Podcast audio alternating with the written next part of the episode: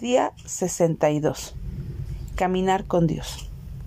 Pero sin fe es imposible agradar a Dios, porque es necesario que el que se acerca a Dios crea que le hay y que es galardonador de los que le buscan.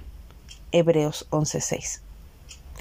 Siempre que voy a la playa y voy marcando mis pasos en la arena mojada, me es interesante ver cómo no se borran y que cada vez que doy un paso, estas se marcan y quedan ahí en la arena. Siempre viene a mi mente la famosa y consoladora ilustración de las huellas en la arena, donde Jesús contestó al soñador que lo amaba y lo llevaba en sus brazos en los momentos más difíciles de su vida.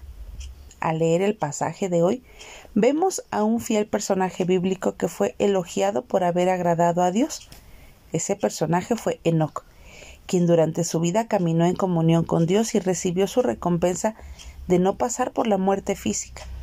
La fe es imprescindible para agradar a Dios y caminar con Él.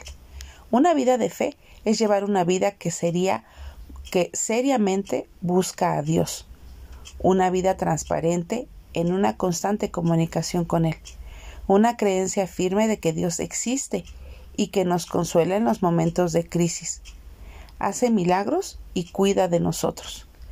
Estar completamente convencido de que Él es el Dios de la Biblia y de los héroes de la fe.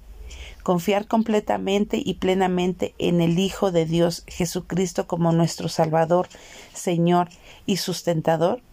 Tener la plena seguridad de que Dios recompensará a los que ejercitan esta clase de fe. Dios desea que caminemos por fe, sabiendo que estamos en sus manos y que nos tiene un lugar preparado en el cielo. Jesucristo declara en su palabra, para que donde yo estoy, vosotros también estéis. Así que caminemos con Dios y nunca olvidemos que sin fe es imposible agradar a Dios porque es necesario que el que se acerca a Dios crea que le hay y que es galardonador de los que le buscan.